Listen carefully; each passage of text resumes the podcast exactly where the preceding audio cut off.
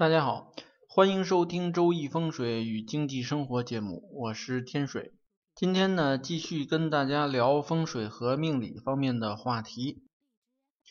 前一段时间呢，一位认识很久的老朋友突然给我来电话，说要约我一起出去吃饭。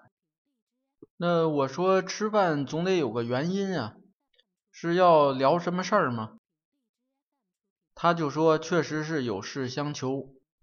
这位朋友呢，大约是五年前结的婚，婚后不久呢，母亲就去世了，接着呢，就是父亲又中风，加上半身不遂，就瘫痪在床了。其实呢，在他结婚以前，他就曾找过命理师。看过两个人的生辰八字，这个命理师提醒他说：“这个未婚妻啊命硬，而且呢命中带着孤神寡宿。所谓这个孤神寡宿啊，是八字神煞当中的格局。这种格局呢，通常不利婚姻。综合的来看呢，这个女方的整个命局呢。”对他的父母宫有比较严重的冲克，也就是对父母比较不利。他当时呢没有听信，认为这个风水师是在危言耸听。当时呢情人眼里出西施，嗯，所以呢这个未婚妻在他这个心中啊非常的完美。只不过呢，很可惜，婚后呢，家里边就是接踵而来各种的不幸，呃，让他呢不得不相信呃这个命理师的这个说法。经历了一些这个家庭的各种的不顺利呢，这个夫妻两个人啊，这个也开始产生了一些矛盾。时间一久呢，就发现这个两个人的性格呀差别比较大，难以在一起呢相守终生。最后不得已选择了离婚。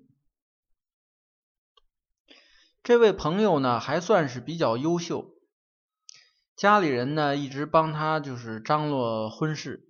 他跟我说呢，周末有长辈给他介绍了一个女孩子跟他这见面。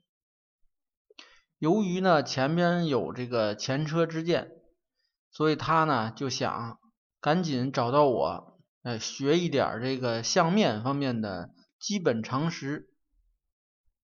所以呢，吃饭的时候第一句开始就问说什么样的女人不能娶？一般上来说呢，这个结婚娶妻呢，希望尽量是一位淑女。那从面相上来讲，什么样的才算淑女呢？首先呢，是她这个额头还有发髻，从这两方面来看，呃，这个额头和发髻呢，额头要相对比较窄的、狭窄的，然后呢，发髻相对低一些的，这样呢，符合传统意义上面的淑女的要求。这个额头呢，代表早年的运势，还有呢就是思考能力。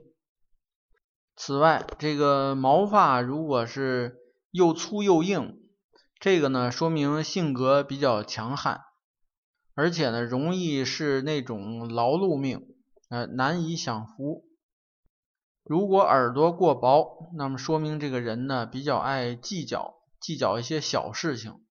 而且呢，容易有贪心、贪念，不能有长远的见识。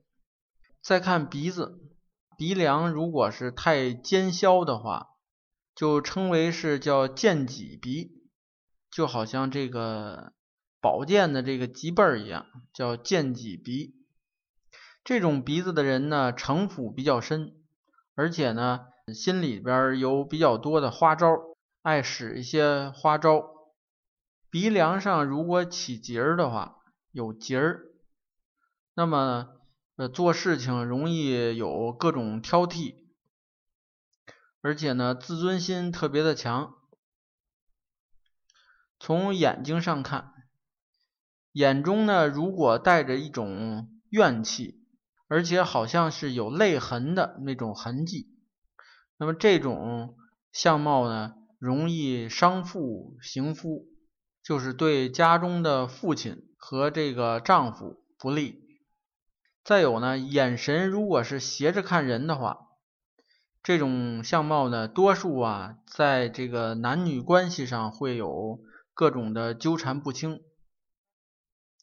在相书上也有这么一句话，叫做“见人掩面偷斜看，私情密约任偷香”，就是说呢，总爱斜眼偷看别人，而不能够正视。这种呢，说明是有一些背地里容易有一些私情。再看颧骨，颧骨呢不能过高，如果过高的话，这个性情呢容易火爆，缺乏女性的这种温柔的情感。所谓这个旺夫，还有义子型的这个相貌呢，义子呢就是有义子女的意思。